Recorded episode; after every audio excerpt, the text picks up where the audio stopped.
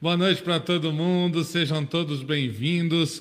Boa noite a mais um Prosa e Axé, nossa edição de número 79 na noite de hoje. Estamos chegando aí aos oitentão, hein, gente? Estamos ficando velho mesmo, né? não tem jeito, né? O tempo passa, estamos ficando velho. Mas é um prazer, como sempre, estar aqui com vocês e a gente poder aí conversar um pouco, bater uma prosa, trocar informação, é, se divertir, dar risada, é, aprender, trocar. Isso é importantíssimo para caramba. É por isso que a gente curte para caramba estar aqui. Deixa eu já falar boa noite aqui, Patrícia Rodrigues, Edna Goulart, Cláudia Paulino, Pai Milton, sua bênção, Michele Luz, quem mais chegou aqui? Cidinha Goulart, toda a família Goulart, nosso muito obrigado, sempre está passando aí junto com a gente, muito, muito obrigado. Maisinha e Mirene Domingues e todo mundo que está chegando. Agradecer também mais uma vez os nossos colaboradores, né? Aqueles que nos ajudam a manter aqui o nosso projeto em pé. Então, eu quero agradecer imensamente aqui a. Peraí, gente. A Ótica Santoro, a Drogaria Santa Clara, o Restaurante Ribeiro, aos irmãos da loja Raios de Sol e toda a galera da Cocai também. Nosso muito, muito obrigado. Obrigado por sempre estar aqui nos ajudando, contribuindo e deixando aqui nosso projeto se manter e as coisas poderem acontecer. Vinícius Cassiolato, boa noite, mestre Vinícius, um abraço. E Dália Silva também, Kátia Nabeshima, todo mundo chegando aqui para curtir quem hoje? Nosso convidado. Nosso convidado que, além de um irmão muito querido, uma é, é também um estudioso da nossa religião, um estudioso da nossa curimba, é também o nosso ponto de referência. Como diz o, o, o Juca, é um ponto de referência. Por quê? Porque assim, gente, ele é o japonês da Corimba, é o japa da Corimba. Queiram, queiram ou não, é ele. Vem para cá, mestre Gilson, boa noite. Boa noite, pai Juan, saudade imensa. Faz tempo, né? Faz um tempo que a gente não, não se fala, que a gente não se encontra, estamos na correria do dia a dia, né, mestre? Caramba, viu? Quero dar um salve a todo mundo que está acompanhando a live. Obrigado mais uma vez pela oportunidade da gente prosear um pouquinho, enfim, trocar uma, uma ideia, trocar algumas opiniões. E eu tô, me recordei, quando eu recebi o seu convite essa semana passada, que eu participei do Prose de Axé, mas é aquela história foi lá no começo, né, Pai Rua? Eu não lembro nem qual era o número, mas deve estar nos Verdade. arquivos aí. Eu vou pedir aqui, produção, por favor, Cláudia, produção nossa, por favor, resgata qual foi a edição que o Gilson participou, por favor, para a gente poder colocar. Foi lá no começo, a gente estava começando, estava tudo embrionário, as coisas, algumas coisas funcionavam, outras não, outras iam, outras não iam, era um auê. Perfeito, e um beijão para a Cláudia também, obrigado aí pelo convite, por toda a atenção, enfim, todo o carinho que ela sempre teve aí com a gente nesse, nessa caminhada, né, nossa da Umbanda. É, tá me salvando aqui agora, né? Ajudando na produção, senão não ia dar, não ia dar para fazer as coisas, viu? Obrigado, mas, viu, Cláudio? Mas você vê que legal é a história, né? São os passinhos de bebê, né, Pai Ruim, que fez crescer, né? Já tem já tem mais de ano, né? O Prosa e Axé. Ah, nós fizemos um ano, três meses, mais ou menos, dois meses, por aí. A gente fez até uma edição especial aqui que os filhos comandaram o Prosa, eles que mandaram bala aqui. Que bacana, que bacana. Mas aí, Gilson, me conta, esse um ano, é, mais de um ano que a gente é, é, tá aí, não, não sei se falar, mas que você não, não vem aqui na, na nossa live e tal. E aí eu lembro que quando a gente conversou, você estava num, num, papel aí muito também embrionário na ideia de fazer as aulas de Curimba é, à distância, porque a gente estava com uma pandemia muito mais apertada, talvez menos relaxada do que é hoje, digamos assim, né? Menos possibilidades. E como é que como é que isso andou, hein, Gilson? Conta aí para nós. Olha, na verdade, assim, foi bastante marcante porque é, eu sou muito ruim de data, né, Pai Juan? Mas o que, que acontece? No dia 8 de março, é, a gente fez o show lá em Curitiba, do Pai Sandro, né? E a gente estava naquela correria toda e a pandemia, até então, naquele momento, era um assunto próximo e distante ao mesmo tempo, porque assim, como brasileiro, né, todo bom brasileiro deixa para a última hora, né? E a pandemia a gente já tinha muita notícia lá de fora, mas de fato, assim, eu acho que pouquíssimas pessoas estavam ainda atentas ao que seria tudo isso, né? E talvez a gente nem imaginasse que fosse tudo isso e que a gente ainda está passando. A grande verdade é essa, né? E aí, assim, no dia 8 de, de março, quando foi o show, é, eu fiz uma comunicação aqui com, com São Paulo, com a minha casa, com a minha casa, e a minha irmã, ela começou a passar muito mal, mas só até para encurtar a história, enfim, graças a Deus hoje está tudo bem, mas eu voltei, nós saímos de lá no, no domingo à noite, eu cheguei segunda-feira de manhã direto para pegar minha irmã e levar ela para o hospital. Bom, conclusão, Naquela semana, muitas coisas começaram a acontecer, porque muitos terreiros realmente assim começaram a suspender as atividades e com toda razão, por conta de ficou todo mundo muito assustado, né? Passado algum tempo, eu confesso que com essa questão da pandemia eu fiquei bastante é, inseguro, né? Com relação a ficar doente, enfim. E é por conta da minha irmã também, né? A gente nem imaginava a possibilidade de uma vacina ainda. Conclusão, eu fiquei até março, abril, acho que até meados de maio, mais ou menos, pensando o que, que eu ia fazer da vida, né? Porque eu já tinha optado há um tempo atrás é, caminhar dentro da Umbanda, com curso de Curimba. É, eu estava dando aula em quatro lugares, né? Estava dando aula na casa do Pai Benedito, onde eu comecei a dar aula Estava uhum. dando aula na Mãe Cátia, que é um terreiro próximo ao zoológico aqui. Estava dando aula no Baiano Chico, que é uma casa de um filho que saiu lá da casa do pai Benedito. E a gente tinha acabado de começar um trabalho lá no Sandro, no Pai Sandro. E o que, e o que é interessante também, só para dar um adendo ali, que cada casa dessa trabalhou, entendeu também esse momento de uma forma diferente, né, Gilson? Olha, eu acho que muitas casas, até hoje, a gente ainda encontra, né? Se bem que agora está tudo voltando ao normal, mas é isso mesmo, viu, Pai Juan? Assim, é, cada casa tomou uma direção, né? Algumas suspenderam de fato, outras, em algumas oportunidades que tiveram a possibilidade de voltar, esboçaram né, uma, uma ação de retorno, mas eu percebo que assim acabou não dando muito certo, né? Porque a nossa pandemia, a curva dela foi lá no alto, começou a descer, foi quando algumas atividades começaram a tender a voltar, enfim, por questão de opinião, mas logo veio a, a nossa segunda onda ou terceira, eu não sei, e aí todo mundo teve que recolher novamente, né? Mas, enfim, é que a gente fala, né? A gente falou muito, ouviu muito nesse período a questão de respeito, né? E tolerância. E eu, eu confesso que acredito, que eu tenha aprendido um pouco com isso, porque tudo que é muito contrário à nossa opinião, a gente costuma rejeitar, né? É uma, acho que é uma tendência do ser humano. Mas eu entendi que, assim, teve terreiros que tiveram intenção de voltar, e eu, como humanista, o que eu posso dizer? Que, assim, é respeitar, né? A decisão, e só que, nesse momento, eu não teria como participar, né? Uhum. Então, eu mesmo, assim, me afastei nesse período todo da casa do Pai Benedito. Né? O Pai Benedito, a casa do Pai Benedito voltou para algumas atividades e eu acabei não retornando por uma questão de insegurança mesmo, né? Porque no meu caso, por conta da minha irmã, se eu ficasse doente, enfim, tivesse alguma ocorrência mais grave, na verdade eu não teria muito como é, arcar com os meus boletos. Essa é a grande Entendi, verdade, claro, claro. Né? Mas nesse período todo, quando foi para final de maio, é, um amigo meu comentou comigo e falou: Poxa, por que, que você não começa é, a dar aula online? Né? E eu confesso, Pai Juan, que assim, é, eu tinha né, filmado e gravado um conteúdo para ensino à distância EAD, mas nem pensando, né, três anos atrás, em pandemia. E eu confesso que eu eu relutei um pouquinho no sentido de eu mesmo acreditar que seria possível, né?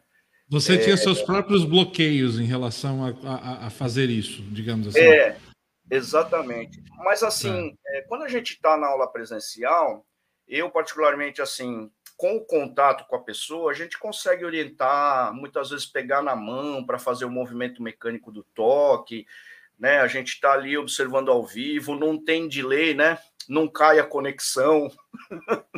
Não trava na hora de ensinar, né? A hora, que vai, a hora que vai, travou. É, não trava na hora de ensinar. Mas esse, esse amigo meu, ele falou uma grande verdade. Ele, depois de passado, sei lá, uns três, quatro meses da pandemia, em que tudo começou a fechar e todo mundo ficou totalmente isolado, não só a Curima, mas acho que praticamente todo mundo, inclusive as empresas, começaram né, a necessidade de você, Ana Clélia da Silva, boa noite. boa noite. Então, é, ou Alex Takahashi, boa noite. Olha, eu tenho uma história legal desse meu amigo. Ele está assistindo lá do Japão. Ele até mandou aqui, ó. Kombawa, Japão. Kombawa, Kombawa é boa noite. Konbanwa, Alexa. O Genki desu ka? É, eu aprendi também o Raio. O Raio. O Raio é bom dia. O Raio, bom dia. Para quem está lá, né? Dia. Invertido da gente, né? O Raio. É. Exatamente lá agora, 8 e, 8 e 24 da manhã. Olha aí.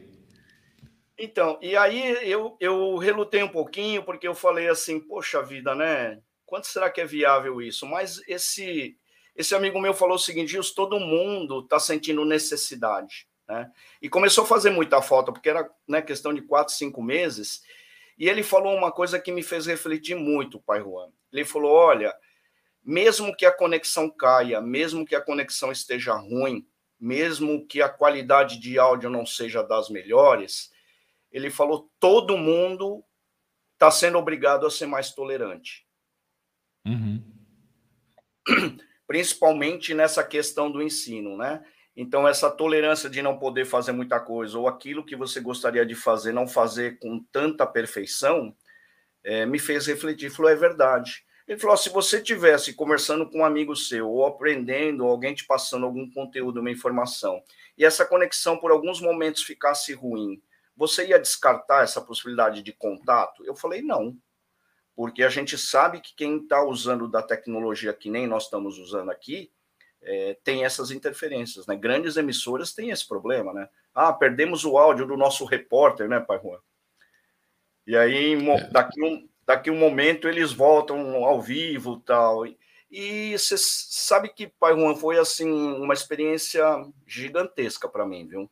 Foi ou está sendo? Porque você ainda, ainda está fazendo ou você freou de novo? Não, não, eu continuo fazendo. Eu continuo fazendo. Tá.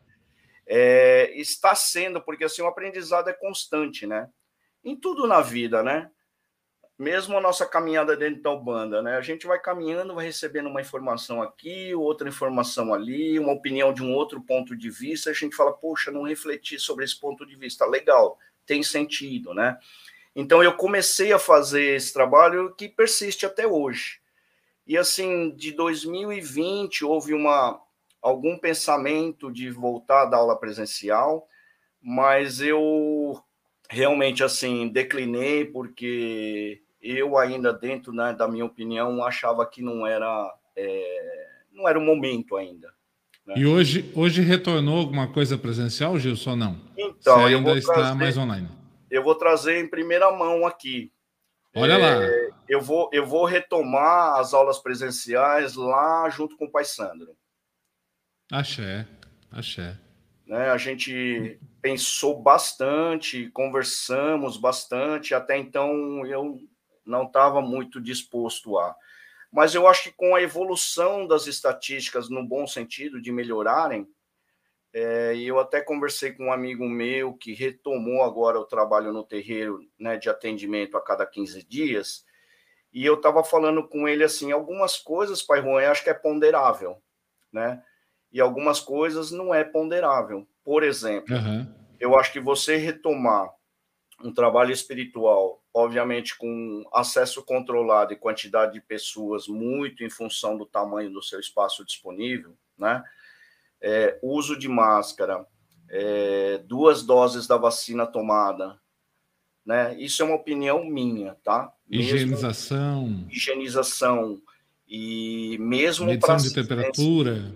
É, mesmo para assistência, né? Uhum. É, com duas doses tomadas, né? Então eu acho que isso, tudo que é ponderável e você puder fazer, eu acho que você está minimizando o risco. Quer dizer, o risco se o terreiro vai receber na assistência 10, 20, 30, 40, 50 pessoas, eu acho que tem que estar muito em função do tamanho, da dimensão, né, da metragem quadrada, porque senão a gente acaba causando essa, entre aspas, aglomeração, que é muito relativo também, né, Pai Juan? Mas onde tenha um grupo de 10 e um grupo de 50, obviamente, o risco é maior onde você tem mais gente. Né? Mais gente, claro. Não que o grupo de 10 não vá em algum momento levar a contaminação pela Covid, né? Não tem jeito de você, mas eu acho que é, é ponderável, né?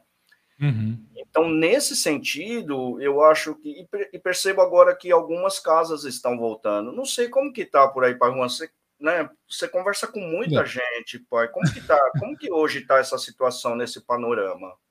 É, a gente tem a maioria, maioria das casas, pai Gilson, a maioria delas voltaram já. Né? Algumas com mais restrições, outras com menos restrições. Mas voltar, é, falar para você, 90% das casas retornaram a trabalhar. Tá. tá? Então, tá, tá bem pulverizado isso. E eu acho que até a própria posição governamental, né, de você, por exemplo, a partir de 3 de novembro, as escolas voltam 100%, é, eventos voltam também de determinada maneira. Então, essa, essa própria curva acaba levando né, as pessoas a retornarem também. Então, a maioria, a maioria dos terreiros é, em si já retornaram, até por conta da, do progresso da vacina e tudo mais. Então, está tá caminhando esse, esse retorno para, assim, bem 90% da galera já está tá aí trabalhando, fazendo atividade. E eu acho também que assim essa pandemia, apesar de distanciar, em muitos casos ela aproximou, né, Pai Juan? Ah, sim. Sim. É, eu acho que a única coisa que a gente não pode, Gilson, assim, é, é jogar tudo no lixo depois, né? Entendeu? Tudo que a gente viveu e vivenciou, passou, sofreu, virou, pegar isso depois, jogar no lixo e voltar tudo como, vamos dizer, as pessoas estão ávidas para voltar tudo como era. Não, eu acho que a gente tem que parar e falar assim, como é que a gente pode fazer melhor do que a gente fazia? Uhum. Eu acho que é essa a grande questão, não, pode, não podemos jogar no lixo. Ah, mais uma boa noite para vocês, Gilson. Ô, Nilson, grande axé, o Nilson é um ogando uma casa aqui numa, numa avenida aqui na Zona Sul, na, na CUPC, se chama Seara Três Oguns, eu não me lembro o nome todo, um, um, cara que toca muito, tem uma mão pesada, Pai Juan, tem uma mão pesada e desejar recuperação para ele, porque ele passou por uma cirurgia, acho que há uns dois meses ou três meses de coração, mas graças a Deus que está correndo tudo bem. Nilson, Desejo aí uma ótima recuperação e que logo você esteja de volta no tambor aí, hein?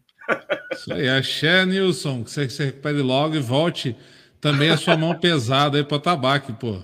É. Por mão pesada, eu só vou aproveitar você aqui nessas questões técnicas agora, tá bom? Eu vou aproveitar o conhecimento do Gilson. Gente, se tiver qualquer pergunta para o Gilson, de atabaque, de curimba, essa é a hora, tá bom? Pode perguntar que ele responde lá. Se eu souber, Gilson, eu respondo. E, Se eu não souber, eu vou falar, eu vou pesquisar. Isso, esse equilíbrio, Gilson, você falou da mão pesada do Nilson, né? Tem gente ah. que tem mesmo essa mão pesada, essa mão mais forte, mas tem gente que briga com a tabaque, né? Uma paulada no atabaque. É, e aí, como é que fica? Tem que ter um equilíbrio nisso, Gilson, para tocar, um, tocar o instrumento, né? Brigar com ele, como é que é? Eu, eu acho que é assim, pai Juan. Eu acho que tem diversas realidades, né? Eu, tem pessoas que naturalmente têm uma mão mais pesada. Então, se ele estiver numa casa aonde a intensidade do som do atabaque, o volume que a curimba vai tocar, é, não tiver importância para o trabalho, no seguinte sentido, eu acho que isso tudo está na direção do dirigente, né? Porque, querendo ou não, na minha opinião, se o dirigente não gostar de alguma coisa, como a Curimba faz, ela muito provavelmente vai, vai conversar com a Curimba, né? Agora, na minha caminhada, o que, que eu aprendi com o Mestre Pedro? Eu aprendi que, assim, o atabaque ele é um instrumento de acompanhamento. Uhum. Como qualquer instrumento, você nunca vai ver alguém tocando um instrumento e o instrumento estar falando muito mais alto do que a canção, né? Salvo se for uma orquestra, mas mesmo assim, o grupo de, de instrumentos de uma orquestra ele tem momentos em que, né? Os violinos vão falar mais alto, tem hora que, né? A flauta vai falar mais alto, até o tambor que toca, né, numa orquestra, tem hora que ela vai sobressair. Então, eu acho que essa questão do volume, eu acho que está intimamente ligado a como aquele terreiro gosta de conduzir é, a parte musical da casa. Então, eu, Gilson, entendo que numa gira você tem momentos em que você tem a necessidade de um volume mais alto. E tem horas na gira que você vai ter a necessidade de simplesmente o atabaque e a canção ficar lá só marcando e energizando, por exemplo, na hora de uma consulta, né? Tem os pretos velhos trabalhando lá, dando consulta, conversando com a consulência. E pode ser que, assim, neste terreiro, a curimba não pare de tocar, porque tem terreiro em que a curimba abre, o, abre a gira, a hora que começa o atendimento, até encosta os tambores. Né? Uhum. E tem terreiros que, mesmo quando termina a incorporação da, da linha que vai trabalhar e, e, começa a entrar assistência, a Corimba ainda continua entoando pontos, até porque muitas vezes pró as próprias entidades pedem para a Corimba tocar determinado ponto. Né? Então, um exemplo só, né? Tá o atendimento lá, o preto velho, e se você começar a bater alto, assistência não vai entender o que o guia está falando, né? Por conta da sonoridade que está em volume alto. Mas eu acho que você pode cantar, né? Quem pode mais é Deus, Jesus, Maria, José. Agora imagina no atendimento, quem pode mais é então, assim. Aí ninguém, ninguém se escuta, né? E, e, e, quem canta vai ficar sem voz, né? Ninguém se vai aguentar ficar duas, três horas cantando num volume lá em cima, né? Não, e o detalhe, né? Quem é mais assim atingido nesse momento são aquelas entidades que estão trabalhando perto da curimba. É verdade, é verdade. Aí a consuleta fica assim, hã? Como é que é? Hã? Hã? Né? É, eu já, eu já vi guia olhar para Curimba e tipo assim, né? Pô, baixa o volume que eu não tô conseguindo conversar com o consulente. Ah, mas acontece. É, acontece. Acontece, acontece. Então, ah, essa questão assim... da mão pesada, eu acho que é, o curimbeiro, né, ele tem que entender como funciona o terreiro dele, né? E ele não ser é, entrar no automático, né? Porque eu falo sempre, o, o para mim o curimbeiro ele tem que perceber o momento da gira, né? Eu preciso cantar alto, eu preciso tocar um barra-vento agora, eu preciso tocar um ponto para Oxum intenso no Congo de Ouro, ou eu preciso tocar um ponto para Oxum no Ijexá, bem lento, bem marcado, né? Então, e isso é uma coisa que eu acho que é só o tempo que ensina, Pai Juan. Eu falei para um aluno quando ele, né, ele fez, ele está, inclusive assim, evoluiu muito nesse nesse período que ele fez as aulas online, porque ele fazia aula presencial, terminou, ele começou a fazer as aulas online.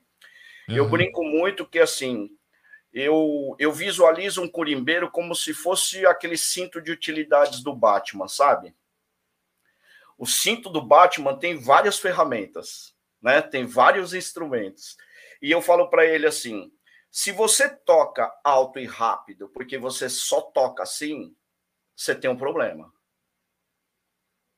Agora, se você está tocando rápido e intenso em volume alto porque precisa, cara, tá perfeito. Então eu falei, quando você começa a estudar a respeito da curimba, eu falo sempre, a minha intenção é te dar ferramentas para você ir colocando no seu cinto. Né? Para quando você aí aí vai vendo o que encaixa para cada, cada momento, aquilo que fecha aquilo né, naquele instante, é isso? Ex exatamente. Tá. Então, assim, quanto mais você estuda e mais você treina, e mais você entende o papel da curimba, é, melhor você identifica as ferramentas. Né? Porque tem gente que fala assim: ah, eu não gosto de tocar baixo. Bom, beleza, isso é uma coisa. Eu não gosto de tocar baixo. Legal, né? É você. Agora, você não é uma pessoa isolada num, numa gira. Você faz parte de um conjunto de ações e, enfim, você é um personagem, você é mais uma pessoa que contribui. Então, assim, tem horas que se você você não gostando de tocar baixo, você vai ter que tocar baixo, porque não é mais a uhum. sua vontade, é a necessidade da gira. Daquele momento do todo. Daquele momento. Até, até assim, tem, tem, tem médium, por exemplo, que às vezes quando o toque é muito alto ou muito gritado, o médium se perde. Também. Né? E aí tem que ter um pouco de sensibilidade também naquele, naquele instante, né? Porque, na verdade, eu acho que assim, é, acho não, né? Os pontos trazem uma mensagem. Então, uhum. eu falo muito para os alunos em aula, inclusive, né? Você quer tocar alto? Não tem problema na aula. Só que você vai ter que cantar alto. Né? Quem falava isso era muito mestre Pedro. Porque a gente, quando está aprendendo, a gente não pode isolar que tem uma questão de é, empolgação, né? Principalmente quando você está aprendendo toque e começa a conseguir fazer. Aí você fala assim, caramba, né, consigo fazer. Saiu, saiu. É, consegui. Então, a hora que tem os alunos ali fazendo aquele exercício e você consegue fazer, a sua tendência é você acentuar o peso na mão. E em aula tá tudo certo, né? Não tem problema nenhum. Só que eu, o conceito é legal você tocar alto, né? E tá conseguindo tocar alto e tirar som do seu tambor. Só que você não pode esquecer e deixar isso como automático. Uhum. Você tem que lembrar que o que você vai levar para a gira é esse aprendizado. E dentro desse aprendizado, além de você conseguir tocar alto, você tem que lembrar: se você vai tocar alto, você tem que cantar alto. Porque eu acho que o Pai Juan já foi em terreiro que a curimba tá batendo e cantando ponto e que não dá para entender o ponto. É, ou então coloca, às vezes, até coloca um som ali, né? E aí coloca um aparelho de som que às vezes é muito ruim, e aí sai. Não dá para entender nada. né? E, e aí o, a letra do ponto vai embora e fica só a, a carga, a, a carga é, do som, da, percussão, da, da né? percussão, né? E a, a letra vai embora. Então metade do ponto vai embora. A mensagem não chega, né? É. E sabe uma coisa que eu falo muito, Pai Juan, assim, que eu acredito e que eu falo para os alunos, é assim, é, o curimbeiro, eu acho que, acho não, né, eu falo muito essa palavra acho, né, a gente chega a ter algumas convicções, né, e acho no sentido de, uma, é uma, não é uma verdade única, né, 100%, uhum. é uma opinião, né, mas eu falo para todo mundo que faz aula comigo que a curimba, ela tem que tocar e conseguir envolver assistência. Perfeito. Né? Eu falei, eu falo sempre assim: o dia que você estiver tocando e você perceber que a sua assistência da sua casa está vindo junto, pode ter certeza que você está conquistando um grande objetivo da Curimba. Porque eu falo, quem para quem está dentro da cordinha, né, que são os médiums, sabe o que está acontecendo ou deveria saber, né? Mas vamos partir do princípio quem está da correntezinha lá para dentro sabe o que está acontecendo. Uhum. Quem está da corrente para fora, muito provavelmente pode saber ou pode ser aquele, aquele, aquele consulente que está vindo as primeiras vezes e conhecer nossa Umbanda. E esse cara. E, e, até coloco mais, Gilson, porque assim, gente, eu já passo as perguntas de vocês, tá? Vai fazendo aí, já passo já. É, eu até digo mais, porque assim, enquanto o pessoal da cordinha para dentro está trabalhando, né, fisicamente, a gente tem os espíritos trabalhando da cordinha para fora. Com e certeza. Aí, com e aí, quando a assistência vai junto com a corimba, facilita o trabalho dos espíritos da cordinha para fora. Com certeza. E é exatamente esse ponto é importantíssimo, porque eu acho que esse é o conceito. Quando a assistência começa a bater palma e começa a cantar, é, é, impossível que ela consiga estar ligada 100% no problema que levou ela a estar tá lá. Pelo menos naquele momento, ela está se liberando né, daquele, daquela ligação mental, é, daquele problema. Obviamente, vai, vai passar e ela vai voltar à razão de novo. Mas naquela hora, eu tenho convicção que esse trabalho da parte espiritual está acontecendo e a curimba, com né, o toque e a canção, está promovendo um facilitador para as entidades trabalharem, Pai Juan. Eu assino embaixo, viu? Eu assino embaixo. Axé. Eu vou pedir, Gilson, para você mandar um beijo para o Guilherme, é o nosso corimbeiro Mirim aqui. Ele está tá começando agora, está vindo aprender corimba, ele está todo, todo feliz que ele está nessa missão. Então, é a Isis, a irmã dele, que está aí, mas é ele que está lá assistindo. Manda um beijo para o Guilherme para nós. Ô, Guilherme, meu irmãozinho, quantos anos ele tem, Juan? Ele está chegando em 12 anos, o Guilherme. Depois você me fala aí. Grita aí, Guilherme. Ah, é, é, maravilhoso e assim, é, nessa idade o que toca muito é o coração mesmo, né? Essa emoção de estar tá conhecendo do instrumento, conseguir trocar isso com a corrente, com a espiritualidade. E Guilherme, assim, pega firme é, se em algum momento a gente se encontrar e eu em algum momento puder te ajudar, olha, aqui, olha conta Acertei, comigo. Ó. Ô, Gui. Gui Neves. Grande beijo, um abraço no seu coração e assim, pega firme, viu? Pega firme, porque assim, quanto mais você tocar, melhor você vai tocar. Então, e assim, é, é treino, treino, dedicação, e assim, na sua idade, eu tenho certeza que quando você está tocando, você está se divertindo, o que é muito importante para você nessa caminhada. A corimba é o... tem, tem que ser divertida, e tenho certeza que está sendo para você. E é o futuro, né, Gilson? É o caminho, né? É um dos caminhos para o nosso futuro aí. Com certeza. o a, a Patrícia Sandro, Sandro Matos. Pai Sandro é, Matos. Beijo para ele, a bênção. Axé. Não sei se eu respondi a tua pergunta. A Patrícia está perguntando aqui, quando se perde alguém, essa história aí dos tambores se calarem, ela quer saber um pouco mais sobre isso, Gilson. Hum, eu, eu não entendia, eu não entendi quando, quando alguém do terreiro parte, né, ou alguém, é, por exemplo, o dirigente falece, faz a passagem, ou alguém do terreiro falece, os tambores são fechados por um certo período, muitas vezes. Acho que esse é o objetivo da pergunta dela. Olha, eu, eu assim, é, eu entendi que, que numa passagem de alguém, seja de um irmão Isso. de fé da casa ou do dirigente e tudo mais, é, eu acho que é guardar um luto, né? E esse silêncio eu entendo que é uma questão de respeitar e, enfim, um entendimento, uma doutrina que a casa pode adotar. Né? De novo, eu acho que a gente tem que respeitar, né? esse, esse luto. E que pode ser efetivamente com o tambor se calando, né? Seja por um período, enfim. Eu já vi, eu já vi terreiros que é, o tambor era um curimbeiro, o tambor que a pessoa tocava ficou encostada e ele virou um objeto de altar. Uhum. Né? Sim. Então, eu acho que é, é muito no sentido de reverência, no sentido de, de respeito mesmo, né?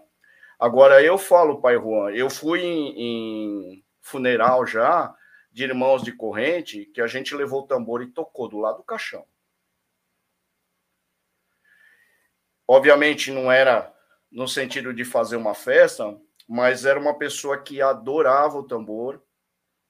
Ele fez aula comigo, era um filho lá da casa do pai Benedito, e a família dele veio perguntar se a gente na verdade, não, é, não foi todo mundo, eu foi todo mundo, mas só eu acabei tocando e perguntaram se eu poderia bater o tambor e tocar. E eu falei, eu posso, e para mim vai ser uma linda homenagem. Eu pedi, Gilson, eu pedi, no, no, eu fui fazer os atos fúnebres da minha primeira babá, né, da primeira Yaya, mãe Adelaide, e eu pedi para a tabaqueira da casa aí, para a gente poder homenagear os orixás dela né? Assim, e foi um. Imagino que deve, deva ter sido lindo você conseguir fazer isso, assim como quando eu fui fazer, foi, foi lindo de fazer. Emociona, né? Eu confesso que em alguns Sim. momentos, é, quem estava lá no velório acabou cantando porque eu não consegui cantar, né? É, até me emociona porque é uma pessoa muito querida, muito querida. E para você ter ideia, assim, é, ele foi lá aprender e despretensiosamente e, e gostava muito de não só do tambor, mas de instrumento de forma geral. Mas foi, foi muito legal. Eu falo assim, pai Juan, se quando eu fizer a passagem, é, e se os meus amigos estiverem lá, eu vou já avisar aqui, pode cantar, bater palma, pode bater tambor, viu? tá, tá, pronto. Feijoada e tambor. Pronto. É, e, é, e outra coisa, é assim, canta para eu subir, tá bom? boa, forem, boa. Quando vocês forem cantar, canta para subir, não canta para afundar, não, hein? Pelo amor de Deus. Muito não, boa, Gilson. Muito não que eu não goste dos nossos compadres e nossos comadres e dos mirim que estão lá embaixo. Mas quando for cantar no meu velório, canta para subir, tá bom? Tá bom, tá certo. Tá pode, ótimo. Pode cantar, né? Vamos mandar um beijo aqui, Gilson. A, a Cláudia me avisou, consegui resgatar aqui, ó. Mandar um beijo pro Pai Elcio, pedir a bênção dele, oh, da Marli. Deus, beijo, Deus. Marli, também. Pai Elcio, Marli. Nossa, que saudade da gente poder tomar um café e, e prosear, né? Nossa, o Pai Elcio é, é uma figura abençoada, né, Pai Juan? Pai Elcio, grande Demais. beijo no seu coração, Marli também. Tomar aquele cafezinho e bater um papo. Pai Elcio foi uma inspiração. Você sabe, quando eu comecei a aprender a tocar tabaco, é, eu tive aula com o Pai Elcio. Olha aí. Aqui em Diadema. E eu ficava olhando esse senhor, né? Começar a cantar, e eu falava assim: caramba, que voz é essa, né? Falei, meu, como que faz para cantar assim? Já pensou eu cantando assim, tocando tambor no terreiro? Assim, as, as pessoas vão se apaixonar por mim, meu. Igual a gente se apaixona pelo Pai Elcio, né? Mesma coisa. Não é? Mesma coisa, lógico eu falei assim, nossa, e ele é uma voz, né? E eu, assim, coisas que me marcaram com o pai Elcio, né? Eu estava começando a minha caminhada, porque eu falei para vocês já que eu sou o famoso Jaque, né? Quando eu comecei lá na Umbanda com a, com a minha irmã e tudo mais, era só poucas pessoas na família, eu acabei indo para o tambor porque eu era o médium Jaque. Já que você não incorpora, então vai, você vai aprender a tocar, né? E eu fui ter aula com o pai Elcio e eu ficava olhando assim e falava: caramba, né? Poxa, preciso treinar e dedicar bastante para conseguir chegar. Mas o timbre de voz do pai Elcio é inconfundível, né? Não, é, é, é demais, né? E quem vê o pai Elcio não, não dá para ter a noção que quando ele abre a boca para cantar sai tudo aquilo de lindo, aquela energia toda, né? Não é? com certeza, com certeza. Isso aí. Ó, o Sandro está falando aqui, ó, o nosso irmão Sandro. O treino, a prática e o estudo fazem parte do desenvolvimento de um ogã, corimbeiro, atabaqueiro.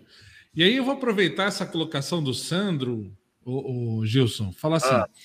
quando a gente fala em estudo para o corimbeiro, a gente não está falando só do instrumento, né? Não está falando não. só de técnica de toque, certo? Perfeito. Eu entendo que assim são alguns pilares, Pai Juan. Então, que assim, é, a partir do momento que você começa a querer né, participar da curimba de um terreiro, obviamente, primeira coisa que você precisa é você entender o que são os toques, você entender o que é o canto, né? Porque tem gente que está por amor e muitas vezes desafina muito, né? E que pode ser que seja um problema, mas enfim, mas entender o que é o canto, decorar muito ponto, ou se não decorar, pelo menos saber aqueles pontos mais recorrentes daquela casa. E aí eu faço uma pergunta: se uma pessoa quer entrar para trabalhar numa corrente mediúnica, ela tem que entender o que, que ela está fazendo ali dentro com relação a todos os fundamentos da religião que ele está. Né? Então eu falo que o curimbeiro, quando ele ele começa a querer trabalhar dentro da curimba, tem um passo anterior que assim, ele tem que entender o que é um banda. Né? Para mim, assim, não cabe uma pessoa saber tocar e cantar alguns pontos se ela não entende por que ela está fazendo aquilo dentro dos fundamentos, né? Então, se eu falar assim, olha, nós vamos chamar Pai Ogum, obviamente, dentro do, da curimba, se entende o que é um ponto de chamada. ó, vamos cantar porque vão subir, as entidades vão subir ou vão afundar, né? Uhum, então uhum. você tem pontos que são fundamentados dentro, né, dessa desse comando. Então assim, primeira coisa, você tem que entender o que é Umbanda. Quer dizer, quem é o nosso pai Olorum? Quem são os nossos pais e mães orixás? Quem são os guias dentro de cada uma das linhas espirituais que cada terreiro trabalha?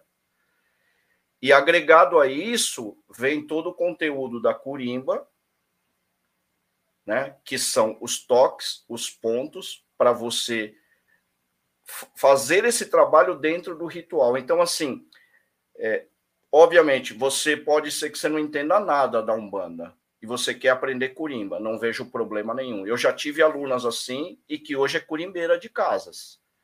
Ela chegou no curso de curimba porque ela conhecia a casa e entrou e falou assim: Ah, eu queria aprender. A primeira pergunta que eu fiz para a pessoa foi, era uma, é uma, uma menina. Ela falou assim: Você é um bandista? Ela falou: Não. Falei, então, assim, você precisa entender algumas coisas. O curso de Curimba, ele parte do princípio que você tem algum conhecimento, porque o curso de Curimba que eu dou, eu falo de fundamentos, né? Falo de muita informação da Umbanda, mas o foco dela não é efetivamente como se fosse um desenvolvimento mediúnico. Uhum. Então eu aconselho e você é super bem-vinda se você quiser fazer o curso de Curimba. O que, que você vai aprender? Você vai aprender os toques que a gente utiliza, as canções que a gente entoa e por que a gente entoa essas canções. Então vai ter ponto de chamada, vai ter ponto de sustentação, vai ter ponto de subida, né? Vai ter ponto do nosso pai Ogum, da nossa mãe Ansã. Aqui na casa a gente cultua 14 orixás, então a gente vai entoar pontos dos 14 orixás, como tem casa que não cultua 14 orixás, né? E aí eu falei assim, o que eu recomendo, se você gostar e você quiser caminhar dentro da Umbanda, inclusive como curimbeira, você precisa estudar os fundamentos da religião, porque o curso não vai te entregar isso, né? O curso ele está inserido dentro de um contexto que é a nossa Umbanda. É, e, e, e Gilson, acho que até é, colocando ali um, po, um pouco mais de dendê nessa, nessa forma de pensar, o curimbeiro, muitas vezes, né, o Ogan, às vezes quando é, o, o, pai, a mãe da casa ali está incorporado, alguma coisa assim, é ele que toma conta, às vezes, da gira, é ele que faz tudo acontecer. É ele que faz, faz a coisa às vezes girar, ele tem esse olhar, né? Por isso que o curimbeiro está de frente para a gira, olhando tudo que está acontecendo. Né? Então, é, mais ainda, é se ele quer, quer ser o curimbeiro da casa, de uma casa X, ele precisa entrar dentro dos fundamentos da casa X e entender perfeitamente tudo como funciona, para poder, a hora que precisar, o pai, a mãe, o guia-chefe, os guias da casa terem essa, esse suporte é, de quem está ali na curimba. Tá, tá, certo isso que eu estou falando, Gilson? Tá corretíssimo, Juan, tá corretíssimo. Porque, assim, a curimba, é, como a Umbanda, ela tem diversas vertentes, né? Então, quem começa a, a estudar da curimba, é, obrigatoriamente, para que ela consiga se desenvolver dentro da curimba, ela precisa entender da religião. Né? E aí, obviamente, se você perguntar da casa aonde eu trabalho, eu vou conseguir te explicar como funcionam as coisas lá. Mas ela está muito ligada, né? Umas, umas uhum. com as outras no conceito geral. Agora, pode ser que eu vá numa gira do Pai Juan, em que a ordem da abertura é diferente, né? A forma como se toca a gira é diferente. E eu, para poder tocar, eu preciso entender, né? E desempenhar bem meu papel e colaborar na gira, eu preciso entender como funciona. Né? Eu não posso, porque eu acho que muitas pessoas, quando falam curso de Curimba, né, acaba não entendendo que assim, ah, eu canto ponto né? mas não é qualquer ponto, tem ponto específico para cada coisa. Né? Uhum. Tem pontos que a gente fala que é genérico, mas eu acho que é isso, é o aprendizado É a mesma coisa, eu acho que você participar de uma palestra sobre Umbanda de uma pessoa é, que é um ícone, vamos imaginar assim, para a gente não dar nome. Uhum. Se a pessoa entender aquilo como verdadeira verdade única e levar para o teu terreiro, pode ser que ela tenha problema. Né? Porque a, a banda não toca dessa forma lá. E isso não significa Sim. que aqui está errado e que a sua casa né, tá certa ou vice-versa. Né? Eu acho que é a mesma coisa um engenheiro, né? O engenheiro muitas vezes estuda há muitos anos, tem uma metodologia, obviamente a base é única, mas ele não em cada empresa que ele for trabalhar, ele vai desempenhar de forma diferente. É isso aí. Né? É ele muitas vezes não vai ter autorização. Ah, mas me disseram que eu, como curimbeiro, tenho autonomia para fazer isso. É, pode ser. Agora você precisa ver se sua casa adota isso. Uhum. não é? E não é, não é simplesmente jogar lá no meio, né? e falar assim, é, vamos eu... ver o que dá. Não dá para fazer isso, né? É, Joga aí no meio, vamos ver o que dá. Eu fico com muito receio disso, por isso eu falo, olha, aqui, né, aqui na, na, no curso nós vamos treinar o seguinte, quando a gente for cantar para o Pai Oxalá, nós vamos falar, falar Saravá nosso Pai Oxalá, e vocês vão re responder, Oxalá meu Pai, só para efeito de padronização para a gente ganhar harmonia na aula. Mas essa é a resposta correta? Eu falo sempre não. A resposta correta é a que a sua casa dá. Então, nós só, eu, eu deixo sempre isso muito claro, né? Porque eu falo, uhum. ah, o mestre Gilson falou que tem que responder assim, não, não pelo amor de Deus, não me coloca, né? Nessa me coloca em fria. Então, assim, nós vamos adotar algumas coisas que é só para efeito de padronizar e dar didática para a aula, né? E dar harmonia. Então, quando a gente falar Saravá, nosso pai, for cantar para o nosso pai Xalá, nós vamos responder Oxalá, meu pai. Tem casas que respondem Oxalá é nosso pai. Né? Tem casas que respondem Exeuê, babá. Qual é a forma correta? Uhum. Todas. E para você, principalmente, é como a sua casa responde. E se tiver alguma coisa muito diferente, você pode vir me perguntar, porque aí de repente eu preciso aprender também. É, preciso colocar mais uma coisa, saber mais algo, né? Ah, tem, uma, tem uma diferença ali. É, Exatamente. E assim, o fato de você é, não cultuar todos os orixás é uma vertente da, da casa que você participa. Né? Uhum. E se isso te gera curiosidade, vai, vai estudar, vai aprender, vai ler, vai ver se tem coerência para você. inclusive saber, inclusive saber do seu dirigente, da sua dirigente, por que não cultua? Pergunta. Né? Ó, aqui a gente cultua, por exemplo, aqui a gente, a gente não cultua os 14. Pai Rô, por que não cultua? Eu vou falar, por quê? Simples assim. Né? Tem, tudo tem uma razão de existir. Né? Então, não só ir buscar, mas falar assim, eu queria... Pai Juan, ó, aqui não cultua, mas eu queria saber mais, por exemplo, de Oxumaré. Né? Aqui a gente não tem culto ao Oxumaré. Eu queria saber mais. Tá bom, eu até posso indicar aonde buscar. Pronto. Né? Para a pessoa saber, saber aquilo ali. E tá tudo bem, tá tudo certo. É, Gilson, o que, que a gente fala para Vitória? Ó, a Vitória aqui, meu coração não bate, toca Ijexá.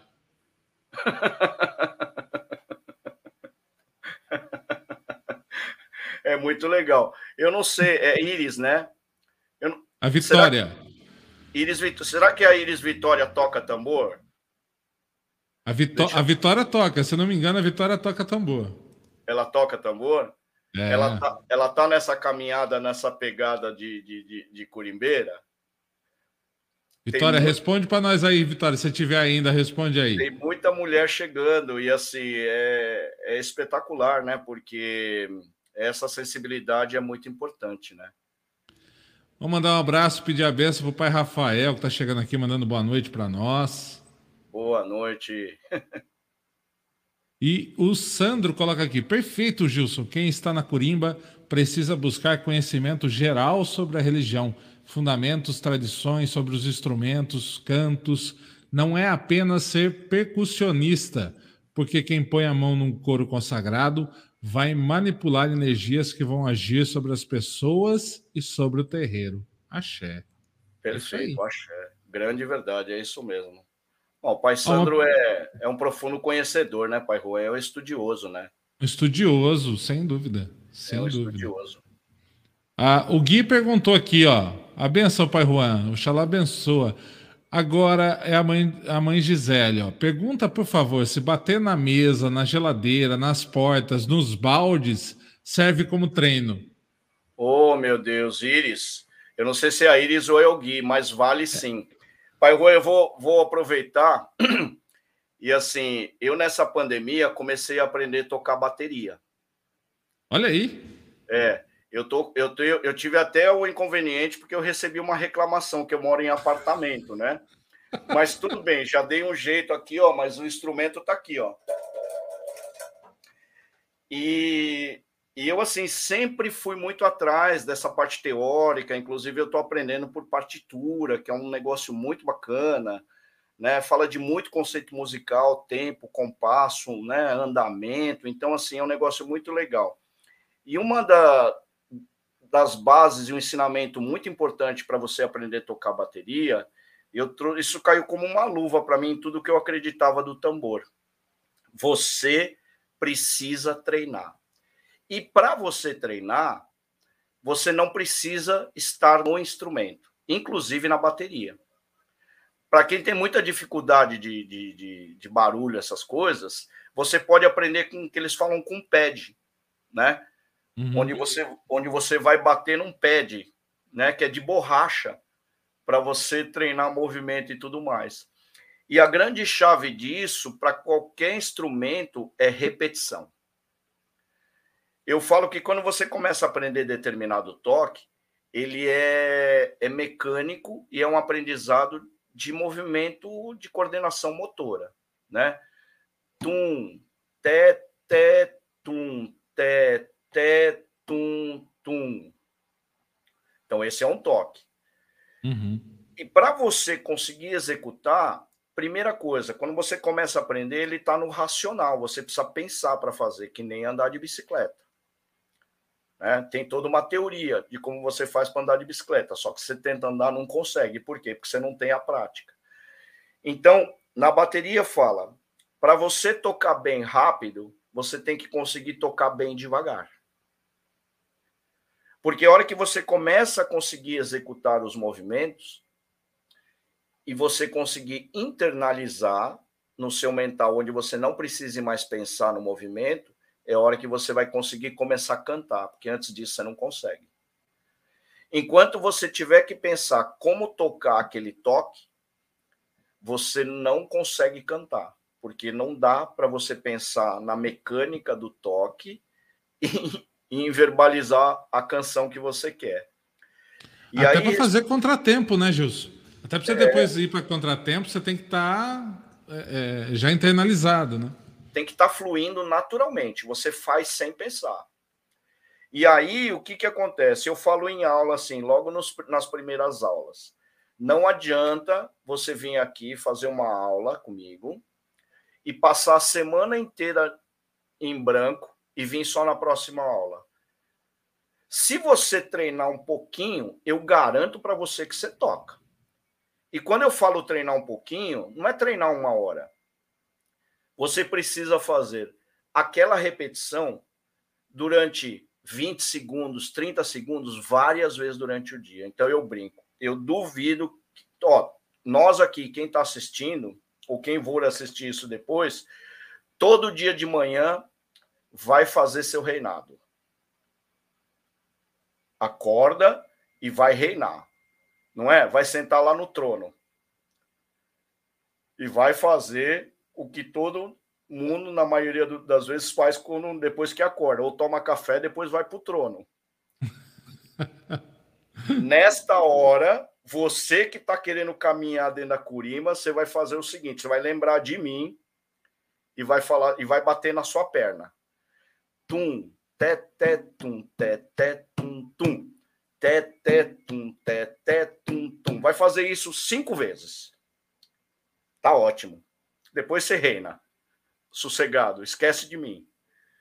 Se eu garanto para você, se você fizer isso umas cinco, seis, quanto mais melhor, dez vezes ao dia, eu garanto que na próxima aula que você voltar aqui, você vai estar tá tocando.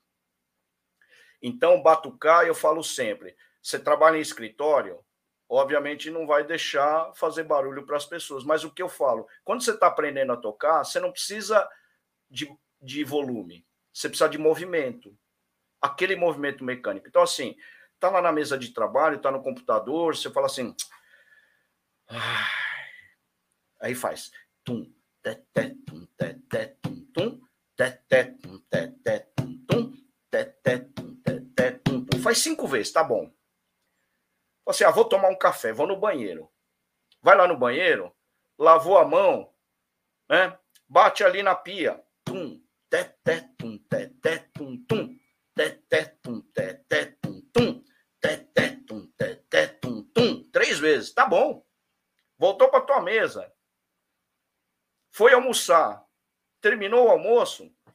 Não precisa nem movimento grande, né? Tum, teté, tum, teté, tum, tum. Beleza.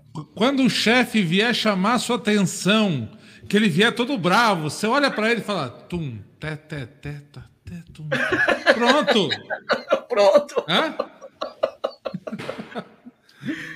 Mas é isso. O conceito, pai Juan, é repetição. E, né? e, o som, né? Fazer o som para isso ficar na memória também é, é, legal, né, Gilson? Isso. E na verdade é uma técnica musical, isso se chama solfejar, né? Então, uhum. quando você solfeja, você memoriza. Tem banda e tem instrumentista que, quando está aprendendo, por exemplo, de corda, fala Do, Ré, Mi, Sol, Lá, Si, Do, Ré, Mi, Sol, Lá, si. É o que faz ele memorizar. Eu, eu vou dar um, um, um exemplo é, quantos anos o senhor tem, Juan? 40 e tralalá. Vamos talvez deixar nos da, 40 e tralalá. Talvez seja da tua época. Você teve aula de flauta na escola? Não tive. Eu, Não teve? Eu, ah, tive no primeiro ano, eu tive aula de flauta. Primeiro ano eu tive um pouquinho.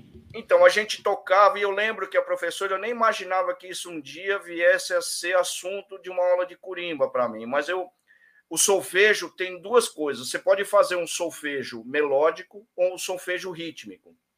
Solfejo rítmico é tá tá tá tá tá tá tá tá tá tá tá tá tá tá tá tá tá tá você está solfejando o ritmo. Você pode fazer o melódico, que é do ré mi fá fá fá do ré do ré ré ré do sol fá mi mi mi do ré mi fá fá fá. Oh, é uma coisa que eu aprendi no primário. Eu Verdade. nunca mais esqueci. Se eu pegar uma flauta, eu consigo tocar ela, porque dó, ré, mi, fá, fá, fá, dó, ré, dó, né? Isso marca, né? Marco, marca na memória. E o, o, toque, quando você aprende, eu falo, é importantíssimo você solfejar. E isso não é uma, um negócio do atabaque, é musical. Então, esse é um conceito musical. Toda pessoa que estuda um instrumento aprende a solfejar. E não é só na flauta, né? Se você pegar um piano, souber como tira dó, ré, mi, fá, pronto. Se pegar qualquer outro instrumento, sabendo como tira dó, ré, mi, fá, vai também. Vai também, vai também. Porque você está aprendendo, é o que a gente fala, né? É, as notas daquela canção. Então, se for no violão, se for na flauta, se for em qualquer instrumento que você consegue dedilhar essas notas, né? Você tem a melodia, você tem a melodia, você tem as notas, você toca qualquer instrumento. E na Por isso percussão que funciona, vai, né? Por isso que funciona a mesa, funciona o balde, né? Porque aí vai dar afluência nas mãos. Olha, eu falo, quando eu comecei a dar aula online, né, tinha algumas pessoas que perguntavam assim: ah, mas eu não tenho tambor. Eu falei, fica despreocupada. Você tem balde? Vira ele o contrário e bate. Vai ser até bom, porque eu não sei se você mora em apartamento, porque aí não vai fazer barulho mesmo. Se você não tiver o balde, ou, né, para os homens, não vai pegar o balde da tua esposa porque você vai, pode rachar e depois ela vai ficar brava com você, então você faz o seguinte: Ô, mestre Pedro. Beijo, mestre Pedro. Sua bênção.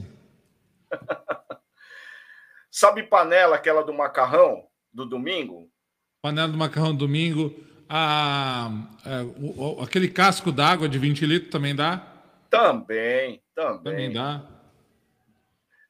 e aí, respondendo né, a, a, pergunta do Guilherme lá, é tudo. Tem uma história do Rodrigo, né? Você sabe, eu acho que nós já falamos dessa história. O Rodrigo e o Adilson, quando começaram a aprender a tocar tabaco, é, eu acho que era o Adilson que tinha um Fusca na época. E o Fusca, lembra do, do porta-luva do Fusca? Era uma portinha que você abria assim? Uhum. Aqueles modelo antigo, e ficava Sim. tipo uma, uma mesinha. O Rodrigo quebrou esse porta-luva do Adilson, porque voltava da aula tocando ali em cima. de, depois você pergunta para ele. Ó, a, Vi, a Vitória respondeu que sim, ela tá, tá caminhando com o tambor, que ela ama tocar, olha só. É, Vitória. Legal. Muito bom. E sucesso, Vitória. Não desiste, não. Vai, vai fundo. Que quanto mais mulher tiver na tabaque, melhor. Mulher é excepcional no tabaque, né? Com certeza, com certeza. Peraí, aqui. Ah. Gilson, e aí, para. Assim, cê, o que é legal também de você, às vezes, fazer aula online, eu não sei se é o teu caso ou não, mas tem algumas coisas, às vezes, que ficam gravadas que dá para a pessoa dar um play de novo lá. Peraí, deixa eu ver como é que é isso. Dá um play de novo, segue. Eu não sei se é o seu caso também nisso aí, né? É, eu, eu, come, eu comecei a dar aula online e o que, que acontece? Tem alguns conteúdos que eu tenho gravado em vídeo, vídeo aula. Né? Eu tenho, um, sei lá, uns 300 minutos é, referente ao primeiro segundo toque, né? Depois ela vira só aula online. E aí o que, que acontece? Nas aulas online, eu tenho muitos alunos que relataram o seguinte: falaram assim, olha, eu estou aprendendo melhor do que na aula presencial. E eu acabei concordando, porque na aula online, se eu tivesse agora com, com o pai Juan ensinando, ele ia fazer o movimento e eu ia conseguir interagir só com o pai Juan. Uhum. Ó, oh, eu acho que está acontecendo assim, experimenta fazer assim, faz mais devagar, ou corrige essa mão tal. E nessas aulas online, eu faço ele pelo Skype ou pelo Zoom. E todos esses dois aplicativos que todo mundo hoje usa, ele permite você gravar. Então essas aulas ficam gravadas e aí o aluno ele tem condição de é, é, porque fica disponível por 30 dias. Ele pode baixar no celular dele, pode baixar no arquivo dele, no computador dele, e é um material que vai ficar para ele, né? E é legal porque ele pode rever tudo, né? Diferente de uma aula presencial, que depois que você foi embora é aquilo que você ficou na memória, né? É verdade. Mas é, isso é uma vantagem, né? É uma, embora não esteja presencial, é uma vantagem, né, Gilson? Você conseguir dar um recordar ali, recordar o que foi falado, Sim. aquilo que foi colocado, é uma vantagem. E quanto, Gilson, quanto a instrumento na curimba, assim, quais instrumentos você, você, na sua opinião, que vale a pena assim, investir, ter, na, ter numa curimba, é, tá junto ali com os atabaques, ou não é só atabaque, é um atabaque só, são três. Que, como é que o Gilson vê isso? Então, vamos lá. Lá na casa do Pai Benedito, quando eu cheguei na casa, eram dois tambores, né? Só que da mesma forma, é, não tinha muita gente que tocava. Quer dizer, o tempo foi passando, nós colocamos mais um tambor né? Porque já tinha aí umas quatro, cinco pessoas. E aí é legal, porque quem, quem tá na Curimba, a grande verdade é que assim, o médio de incorporação que vai para a gira e não, não consegue incorporar, ele fica meio frustrado, né? Vamos abrir o coração aqui, né? ele entende, mas passa duas, três giras sem poder incorporar os guias dele, ele vai, né? Esse nosso irmão de corrente vai começar a ficar meio chateado. Vamos vai, falar. Vai ficar chateado, cabisbaixo. É, é vamos, vamos, falar a verdade, né? E na Curima não vai ser diferente. Você está indo fazer aula, está estudando todo dia, está treinando todo dia. Você vai para a gira e não tem oportunidade de você nem dar uma brincadinha, frustra. Né? Então, eu, eu tô falando assim, papo reto, viu, pai Juan? Claro, lógico. Eu não sei se tem alguém que não vai gostar aqui na live, mas o papo é reto, é assim. Quem tá aprendendo curimba vai Quer querer tocar. Vai querer tocar. Obviamente tem que respeitar, né? Eu já fui em casa que tinha cinco tambores e tinha 20 pessoas. Ó, na casa do pai Benedito, nós chegamos a ter 19 pessoas que tocavam. Uhum. Eu fazia escala. Né? Eu tinha a responsabilidade da curimba, eu fazia escala.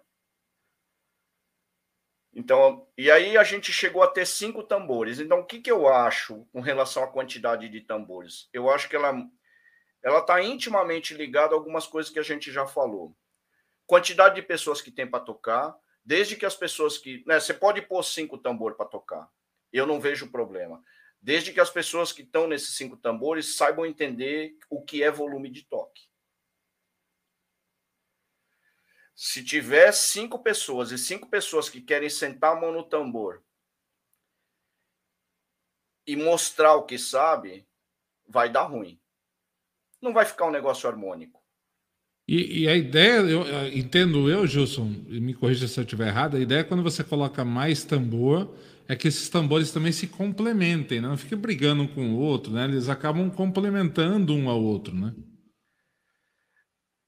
Olha, Pai Rua, eu acho que a gente tem alguns exemplos da nessa visão musical.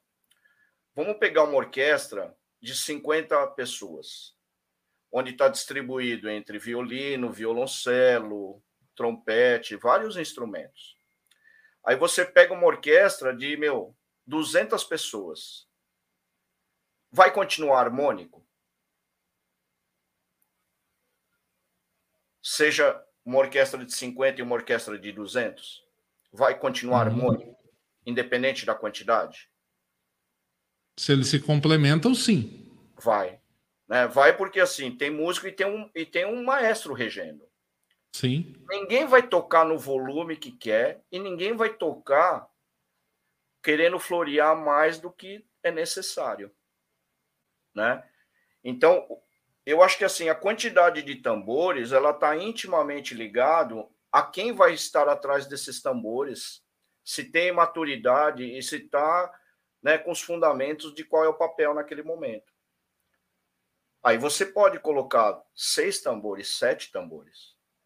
Agora, eu já tive situações onde pessoas que lá na Curimba, a gente quando pôs cinco tambor, você tem aquelas pessoas que no meio do ponto quer repicar numa hora em que não deveria ser repique, porque não é show, né? Show é uma coisa, gira é outra. No meu entendimento é assim.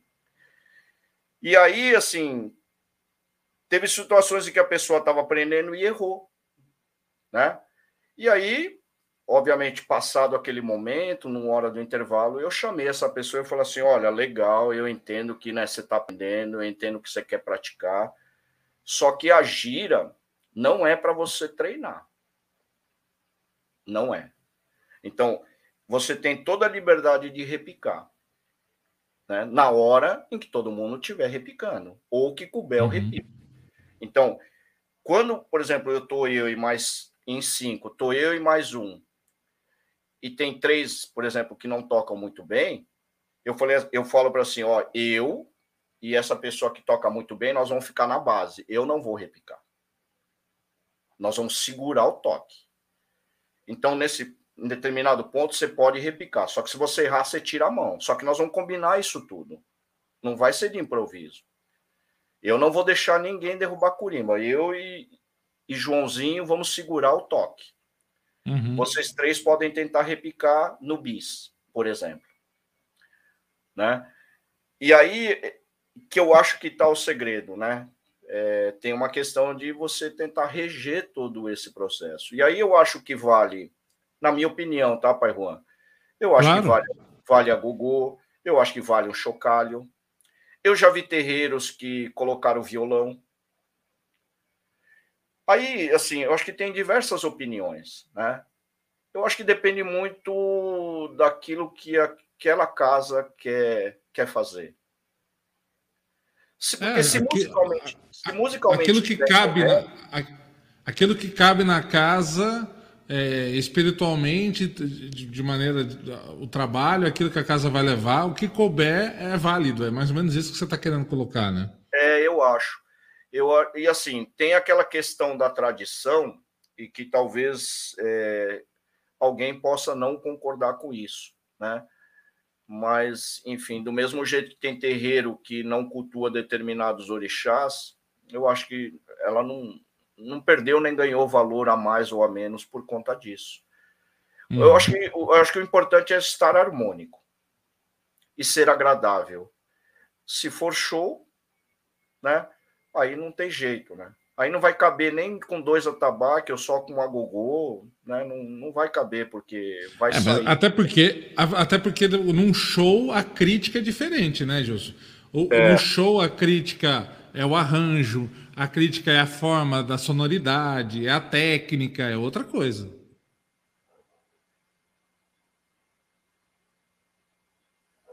É isso, Gilson? É, é, eu acho, eu acho. Eu acho que é muito, é muito da harmonia do que você quer colocar. Porque assim, você pode tocar gira com três atabaques? Pode. Né? Só que, por exemplo, num determinado momento, na casa do pai Benedito, onde trabalhava, se a gente continuasse tocando com três atabaques, eu acho que nós teríamos pessoas que iriam é, desanimar da Curimba. Entendi. Né? Agora, qual que era a minha responsabilidade? Né, que eu falei com o pai da casa, ó, vamos colocar mais dois tambores, Pode deixar que não vai virar barulheiro isso aqui, eu garanto. Né? Responsabilidade. E aí segurava, e aí você segurava a bronca com você e regia também, tinha essa função de reger essa, essa galera toda, né? Que eu acho que é a função da pessoa responsável pela curimba. Né? Uhum. Ah, porque eu já vi assim, ah, mas a pessoa tá, tá tocando tão alto, eu falei, você tem que falar.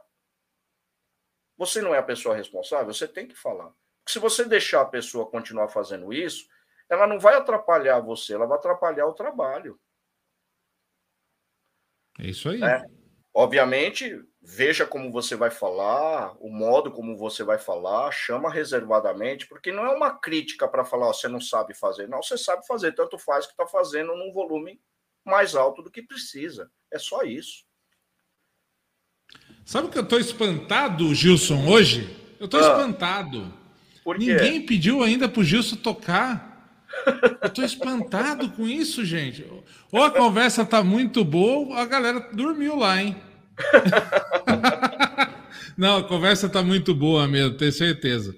Mas é, mas é... é uma coisa que eu queria falar, Juan, é assim, é, é. o que eu percebo nessa minha caminhada e nesses 20 e poucos anos, né, de Curimba, é que assim, os terreiros, uma grande parte, não dá muita importância para Curimba.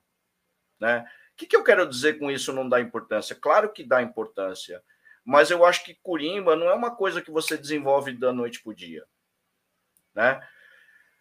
Você precisa incentivar de alguma forma, é, começar desde a assistência, eu acho. Né? Eu estou desenvolvendo material e quero ver se em 2022 eu consigo fazer isso, Pai Juan. É, ir em alguns terreiros e fazer uma palestra, falar um pouquinho, porque eu acho que você começa cativando a sua assistência, né? Eu dou muito conselho, né, para algumas pessoas que estão com terreiro recente, falo assim, meu, antes de começar a gira, vai lá na frente, canta uns pontos junto com a assistência, né? Chama as pessoas para cantar, bater palma, porque às vezes tem um talento lá e que não, não foi despertado. Eu acredito nisso, Pai Juan. Então, assim, é, eu vejo muito Pai de Santo, às vezes me pergunta, assim, fala assim, olha, você não tem alguém para indicar? Eu falei, poxa, é tão difícil, porque a questão de indicar uma casa não é o problema. O problema é muitas vezes, assim, precisa ter sintonia, né, Pai Juan? Sim, sim. Né? Porque você vai, não, você não vai ser um curimbeiro, você vai ser um filho daquela casa. Uhum. Né? Então, eu, eu, eu falo assim que assim, o, o, os dirigentes... É, se prestassem um pouquinho ou dedicassem um pouquinho mais de atenção a isso, eu acho que poderiam despertar muito interesse em algumas pessoas e, e formar Curimba, né? Porque do mesmo jeito que demora muito tempo para montar, para desmontar também é dois palitos, não é na mesma velocidade, né? É, gente... e, até, e, até, e até mesmo você, quando você vai formar a Curimba, né? Ela, ela tem um tempo de maturação, mesmo depois de falar assim, essas pessoas vão começar, ela tem um tempo de maturar, daquelas pessoas que tocam juntos se conhecerem, né? Conhecer o toque, às vezes conhecer, olhar para o lado, saber o que o outro está fazendo, pensando, né? Essa, isso, Gilson, é isso mesmo. Engrenar. E a sintonia. É. é que nem time de futebol, né, Pai Juan? Você contrata um jogador e ele sabe jogar, é talentoso, mas ele tem que se adequar ao time. É verdade, é isso. É, ganha, ganhar jogo, ganhar entendimento. É aquelas vezes, muitas vezes, o dirigente olha para a Corimba, a Corimba entende o que a, né, a Corimba precisa fazer. E isso normalmente se canaliza em uma, duas pessoas, não mais que isso. É isso aí. Mas é, para mim, assim, eu acho que a questão é de realmente assim é, dedicar um pouquinho de atenção e algumas ferramentas que possam promover o despertar das pessoas para isso, né? Poxa, o que é o ponto de defumação, né? Muitas vezes quem está na, na consulência não sabe o que é defumação, né? A gente parte do... Porque para a gente é tão simples, né, Pai Juan? Vamos cantar um ponto de abertura, vamos cantar a defumação, para a gente é tão lógico, porque a gente está da corrente para dentro. Quem está daquela é, uma, uma, uma, coisa que me veio assim agora, Gilson, me veio só, tá? Gente, ah. eu, Nilson, já vou fazer, passar o seu pedido, Vitória também. É, me veio assim, a gente sempre fala que o nosso, nosso ponto cantado é uma reza, né? Que a gente está rezando. E, mas é, é, a gente às vezes não faz. Olha só que coisa, né? A gente não faz uma gira só de cantar. Poderia. Poderia. Poderia. A gente vai rezar e dessa gira a gente vai rezar e cantar, né? E, e vai exercer essa função linda e maravilhosa do canto para as pessoas. Eu não sei, simplesmente pairou uma ideia aqui numa uma, uma coisa. A gente não faz. A gente integra isso junto com todo, mas ela, ela tem capacidade e possibilidade de ser por ela a cura como, como diria Pai Sandro, né, curador da alma, ela por ela teria a condição de ser a cura. Ela por ela teria a condição de ser o, o alto passe ou a energia que o terreiro emana para uma assistência. Sim, poderia, né? poderia. Poderia sim. Inclusive, é, com aquela questão da ciência que já comprova isso, o som tem imagem, tem, tem, tem formato, né, Pai Juan? Aham. Uhum né? Quando a gente soa e reverbera, né? A gente emite verdadeiras mandalas, né? Tem experiência científica mostrando isso, né? Sim. Eu não sei se a gente já chegou a comentar, eu passo isso no workshop, tem estudos disso que comprovam e mostram, né? E, e é um outro negócio bem legal, né? Que pesquisando e estudando, nós seres humanos é, escutamos de 20 a 20 mil hertz. Nessa faixa a gente escuta. Fora dessa faixa, que são os infrassons, e acima de 20 mil, que são ultrassom, a gente não escuta. A prova disso é o exame de ultrassom. O som está existindo, só que o nosso ouvido não tem competência, né? Não é biologicamente feito para escutar sons acima de 20 mil hertz. E, não, uhum. e, e nem por isso ele deixou de existir. E aí eu brinco muito, quer dizer, quanta coisa está acontecendo e vindo de Aruanda numa gira em que a gente não está escutando porque está fora dessa faixa. Uhum. E quando a gente está cantando dentro da nossa faixa que a gente escuta, quanta energia e quanta vibração, quanta mandala, né? Quantos elementos mágicos a gente está gerando através do canto. E aí, assim, quando a gente muitas vezes leva isso à consciência de uma consulência, e muitas vezes até para a consciência dos médiums, eu confesso que, assim, a energia muda porque a pessoa para de cantar por cantar. A gente pega começa canção, a sentir mais o canto e a sentir aquele o canto dentro dela, né? Dentro, dentro. Começa a viver o canto. Você uhum. vive de fato e entra dentro do canto. Então, assim, o canto começa a fazer mais sentido, porque aí ele vai vir, não é da boca, ele vai vir do coração, do sentimento né? Aquele ponto, vou caminhando nas estradas dessa vida. É um relato do seu dia a dia. Você tem que acreditar nisso. Todo dia a gente uhum. caminha nos caminhos dessa vida. E me protegem sete luzes de orixás. Eu tenho fé. Essa, essa energia dos orixás me acompanham todos os meus dias. Filhos de Umbanda, minha fé é o que me guia nos caminhos de Aruanda sob a paz de Oxalá. Oxalá é paz, Oxalá é o rei, é o pai da fé.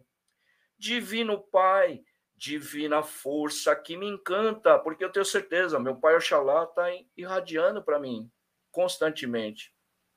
Nos caminhos de Aruanda, sua luz é minha lei. Eu não vou praticar um banda só no dia da gira. Eu vou praticar os ensinamentos de Pai Oxalá no meu dia a dia, todo momento da minha vida. Né? Então, assim, Parece simples, mas é uma interpretação que eu faço, entendeu, Pairão? Talvez uma pessoa vendo essa letra e cantando, tentando entender o que está acontecendo, vai ter outro entendimento. Mas Você acha, Gilson, que seria... Você acha que seria legal os terreiros fazerem, por exemplo, igual as, igrejas fazem? Já viu aqueles panfletinhos, né, que deixa na mão das pessoas? Uhum. Né? Nossos terreiros normalmente não têm o hábito de fazer isso. Você acha que seria legal que as pessoas recebessem essas letras e pudessem acompanhar aquilo, né? Pelo menos as principais. As mais corriqueiras de abertura, né? Pai Juan, deixa, deixa eu fazer uma pergunta. Essa resposta já está dada. É assim: festa de aniversário. A nossa gira é uma festa, certo? certo. Guardadas as devidas proporções. É uma festa, sim, né? Sim. Ela é uma festa. Na hora de cantar o parabéns, se na festa tem 50 pessoas e só 10 cantarem, vai ser diferente das 50 cantarem? Sem dúvida. Então, sem dúvida. É isso. Eu tenho convicção. O dia que a assistência de uma casa cantar junto com a corrente, a energia explode. E se, e se ainda mais bater palma, aí é a consagração da aí, energia. Aí salva os filhos de dentro que não bate palma, né? O, o filho de dentro salva todo mundo dentro. Mas eu, mas eu assim, como a gente toca, tocava com cinco curimba lá, eu muitas vezes, né? É, eu, eu parava o meu tambor, mas tinha outros tambores tocando, eu fazia assim para a corrente, ó. Tipo aí, vocês vão deixar só com a gente? Vamos, ajuda, vamos, né? galera. Como, como diz o Datena, ajuda aí, ó. Me ajuda aí, né? Só no nosso, só no nosso não, né? É, só no nosso não. Me ajuda aí, pô. Mas eu acho que é esse o conceito. E eu acho que tem que ser com essa alegria, Pai Juan, com esse sorriso, né? E eu falava assim, pô, vamos bater palma, ajuda Curima aí, né? Eu fazia assim, ó. E aí todo mundo vinha. E aí a energia. Elisandro, olha bem, Elisandro. Ó, olha como é que é, Elisandro. Você viu?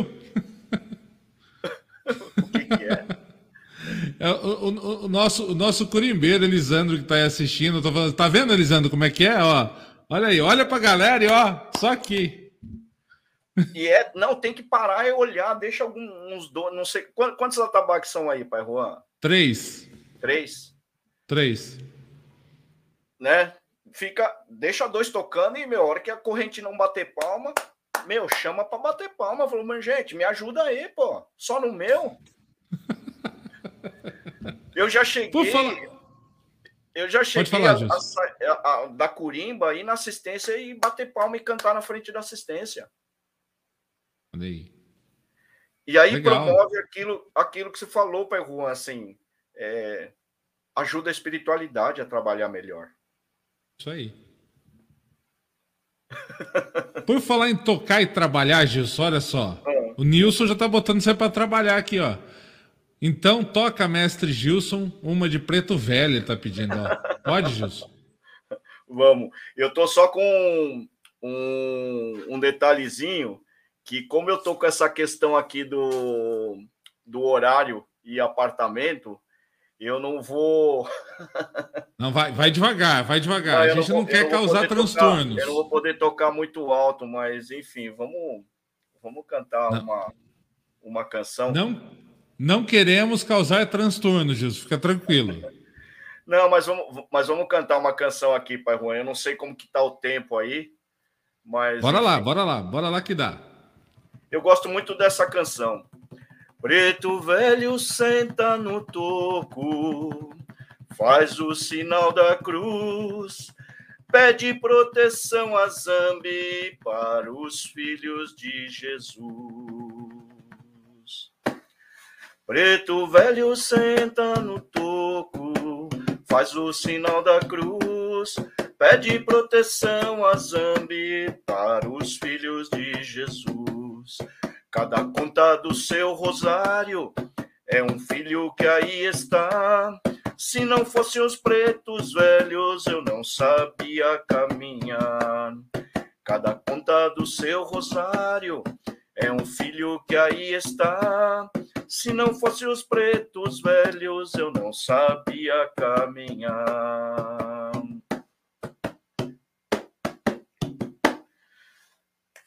Adorei as almas. os pretos velhos, adorei as almas. É, e, Isso indo para aquela, né, para aquela interpretação, né, de cantar, e depois que eu comecei a enxergar dessa forma, eu acho que todo curimbeiro começa a cantar com conseguindo colocar mais emoção a cada vez, sabe?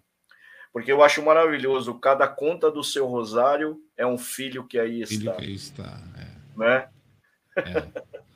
E assim, é uma inspiração maravilhosa também, né? Com certeza. Olha só, né? Uma inspiração divina. A, Vitória está falando aqui, toca um barra-vento para nós. Gilson, barra-vento ainda é o calcanhar de Aquiles da galera? Meu é, eu não consigo tirar um barra-vento direito ainda. Preciso aprender ah. mais ainda para chegar lá, mas. Vamos fazer uns encontros só nós dois para Juan. Você vai tocar. Confesso e, e garanto que você vai tocar. eu vou cantar um, um barra-vento, mas eu vou aqui por causa do horário, mas é um barra-vento. Mas ele é bem tá. marcadinho, né? Que é que é para nossa mãe manjar. Eu gosto de cantar esse ponto quando tem trabalho na praia e a gente está abrindo os trabalhos. Que é assim, né? Barra vento, né? A base, né? Teté, tum, tum, teté, tum, tum, teté, tum, tum. Oi, dai-me licença, e...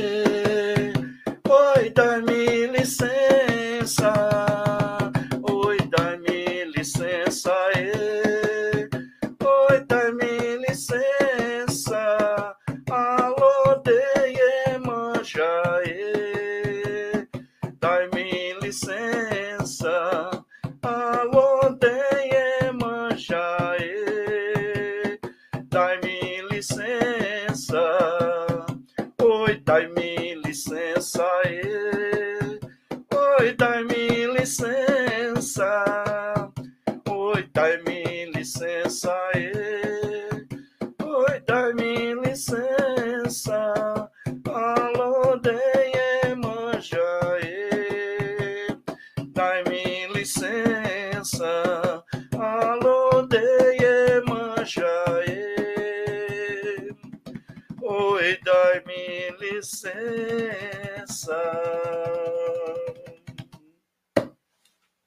Dai-nos licença, axé. Eu, eu, tenho uma. De vez em quando eu, eu pego esse ponto, Gilson, eu venho, eu venho passando de orixá por orixá pedindo licença aqui na casa. De vez em quando a espiritualidade fala assim: não, vamos, vamos pede licença para né, começar e a gente vai passando por orixá orixá. Bem é legal. maravilhoso. É esse, esse, essa cantiga, assim, é, traz uma energia para a gente incrível né? Nesse, nesse momento, né? Ela dá uma. É, e ela, é, e ela é. é num balanço bem gostoso, né? Sim. Né? Dá vontade de sair dançando. Imagina né, as nossas forças se não dá vontade de dançar, né? Você ainda é amante do samba, Gilson? não, não me pega não, não me pega não. Ai, não, da outra vez te entregaram que será amante do samba. Você ainda é amante do samba? Escuta Não, um sambinha gosto, e tal? Eu gosto, eu gosto sim. Ah, tá vendo? e só para ficar registrado, olha só como você esteve aqui bem no começo do prosa. A Cláudia trouxe aqui, você teve na edição de número 3. 3? 3. Oh, olha só, a gente estava nascendo mesmo. Gilson, para quem quer encontrar você, quer encontrar seus cursos, quer é, marcar aula contigo, quer participar de alguma turma, já deixa aí como é que faz, se está tendo, tá tendo turma, se a pessoa pode te procurar, como é que é? Então, na verdade, assim, eu estou começando é, agora no, no dia 13 de novembro, um, uma turma presencial, é sábado, aulas aos sábados, das 10h30 a meio-dia e meio. Né? A gente vai começar a anunciar, é, provavelmente amanhã ou depois. E... Essas que começam lá no Pai Sandro. Lá no Paisano, lá no Paisano. Legal. Por enquanto é o único lugar que, que eu vou dar aula. É, tem algumas é, orientações, que é estar com umas duas doses da vacina, é, vai ser uso de máscara o tempo todo na aula, então, uso de álcool gel, então, assim, a gente tem algumas, é, algumas premissas para essa retomada. Obviamente, com a evolução da redução, né, a evolução da, dessa questão da pandemia, no sentido de mais tranquilo, a gente vai, vai revendo isso, mas eu acho que cuidado nesse momento nunca é demais, né? Com relação às aulas online, seria pelo meu WhatsApp, né? É, e diferentemente de um curso presencial, o online ele não tem data, né? A pessoa pode começar a hora que ela quiser, uhum. porque cada, cada período são de quatro aulas, então são quatro semanas. Cada período tem quatro semanas. E aí a gente vai passando por tudo. É, as primeiras oito semanas tem um conteúdo muito legal, porque nas videoaulas eu, que são gravadas, eu estou falando de fundamento também, quer dizer, qual o papel da curimba, né, um pouco do que a gente falou aqui com relação a tudo isso. E para 2022, eu estou com né, pensando e desenvolvendo, né, planejando para mim, para que eu pudesse visitar os terreiros e, enfim, fazer essa palestra sobre Curimba e tentar levar um pouquinho desse conhecimento que eu tenho, até no sentido de falar assim, ó, oh, nós vamos fazer a tua assistência e tua, tua corrente mudar e todo mundo vai cantar. Na hora de, né, da gira, todo mundo vai cantar e todo mundo vai saber porque precisa cantar. E não é porque precisa, é porque vão sentir de forma diferente, pai. Eu tenho muita você já tem, nesse conteúdo. Você já sabe? tem um marcado, assim que abrir a agenda, você já tem um marcado, tá? É mesmo onde? É, aqui. Opa, será um prazer enorme. E eu, eu garanto, pai Juan, assim, é, é muito legal, porque do mesmo jeito quando Não a gente pratica um banda, porque a gente sabe, é muito diferente, né?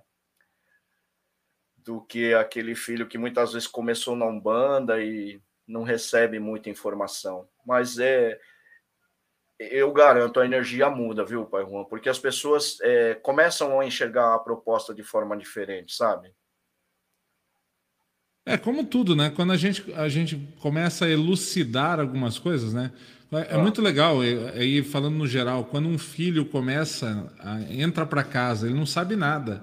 Ele até gosta, acha legal, sente no coração, mas ele ainda não sabe muita coisa. E conforme ele vai descobrindo, porque você vai dando informação para ele, ele vai mudando, vai amadurecendo, vai crescendo, vai... é totalmente diferente. É totalmente diferente, é totalmente diferente. Eu lembro, pai Juan, que quando eu comecei na Humana, é, eu, eu tinha uma, uma questão que era assim, né? Olha, filho, quando você chegar no terreiro, você vai lá, né? Deita na frente do congá e bate a cabeça, né? E eu falava assim: não tem problema, eu vou fazer. Você só vai me explicar por que, que eu tenho que fazer isso. né? Eu entendo que é uma questão de respeito e tudo mais, mas assim, uhum. por isso que eu falo, né? É importante. Então, assim, eu vou bater cabeça. Se você falar assim, ó, depois de bater cabeça, você dá duas cambotas para trás, né? Cai de pé, aplaude e sai de costa, né? De frente para o Congá. Uhum. assim, beleza. Eu não sei se eu vou ter habilidade física para fazer isso, mas eu faço. Mas você vai me explicar por que, que eu tenho que fazer isso. Até porque quando você sabe por que fazer, você faz melhor. Nossa senhora, nem se é? compara, é? né, pai? Você faz melhor, é isso. Porque a, Disso, fé, quero... a fé, é, é, a fé é, com informação, né? Eu acho que é legal. Sim. A fé consciente. É, né? Consciente, Aquilo vai. que vai, vai nos dando consciência, né? Perfeito. A fé consciente. Gilson, eu quero agradecer mais uma vez você imensamente por você é estar aqui com a gente. Foi uma live maravilhosa, adorei, gente. Quem, quem mais gostou, coloca aí nos comentários que gostou. A galera tá falando aqui, live ótima, cheia de informação também desejar a você muita, muita saúde, muita força, muita luz. E lembra assim, ó, conta com a gente aqui o que você precisar, o que você não precisar. Ainda tá para sair um dia aí é, o nosso nosso churrasco ainda que está atrasado no mundo aí, né? A hora que for possível a gente vai conseguir fazer esse churrasco com caipirinha e a picanha lá do Mestre Pedro. Oh, é... uma, e uma cerveja geladinha também, né? Que nós somos filhos de Deus, né, Pai Juan? E, assim, sucesso, Gilson, sucesso. Sua caminhada sempre foi linda e eu quero sempre lembrar uma coisa que você fala aqui, que às vezes que você falou lá no 3, no, no episódio 3, e defende isso e você é prova disso. Todo mundo, todo mundo pode aprender a tocar. É isso. Todo mundo pode. Eu, se eu aprendi, todo mundo vai conseguir. É isso. É, é isso. É isso. eu tô, tô, tô, tentando encontrar só um pedido aqui para a gente fechar, Gilson, que é do. Ah. Que pediram aqui para você cantar para os seus sete flechas. Se você puder cantar para a gente fechar, eu agradeço. Ou é, canto, o que você canto, quiser, canto. você está em casa, um a casa é ponto, é nossa. Eu tenho, eu tenho, um ponto que, que eu adoro do, do Sete Flechas. Vamos encerrar com ela? Bora! É então, tá contigo, tá Gilson. Pai Juan, obrigado mais uma vez pela oportunidade. É, sempre que precisar, conta comigo. Estou super feliz de estar aqui novamente e estar participando da história do Prosa e Axé. Né? E como, como foi dito aqui, você falou, é, é, não vamos deixar se perder, né? Esse programa é muito legal. É, eu acho que o pai Juan tem um jeito tão carinhoso e acolhedor de fazer esse programa, nas colocações, nas ponderações, enfim, é, em todas essas questões que eu acho que é importantíssimo e traz muita luz para a Umbanda, porque assim a, a ideia é trazer mais consciência e respeitar as opiniões contrárias, porque sempre vai existir. Isso faz parte da evolução, né? Se todo mundo concordasse com tudo, ninguém pensava em mudar nada, né? É isso aí. Mas assim, axé pro prosa e axé. Tá bom? Conta comigo axé... sempre, precisando, precisando. Tá bom? Nem é precisando, é por prazer, né, gente? Esse japonês é muito simpático, não é, gente? Fala a verdade. Esse homem é um homem simpático pra caramba, gente boníssima. Fazer, e vamos fazer gente do bem. que eu quero ver, que eu quero ver todos os médiums da corrente e a assistência da, do Tua Luz cantando de forma diferente. Bora, bora, tamo junto, ó. Mandar um abraço aqui antes de você cantar. Cláudia Paulino, obrigado. Edna Goulart, Ricardo Buiz, obrigado. Patrícia Rodrigues, Nilson e Mirene Maizinha, Mestre Pedro, Marquinho Rig, Lilian Nascimento, Gi Neves e todo mundo que passou, Michele Luz, todo mundo que passou, que vai ver depois, mas muito obrigado. Eu vou deixar com o Gilson para ele encerrar. Quero desejar boa noite para vocês, muito axé. Um beijo no coração de todo mundo. Beijo, Gilson. Fique bem sempre. Beijo. Saravá, seu caboclo sete flechas. Meu tambor bateu na aldeia, meu tambor bateu na aldeia, bateu nas ondas do mar. Meu tambor bateu na aldeia, meu tambor bateu na aldeia, bateu nas ondas do mar.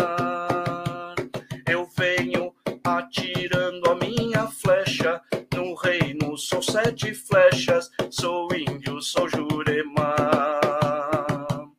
Eu venho atirando a minha flecha no reino, sou sete flechas, sou índio, sou jurema.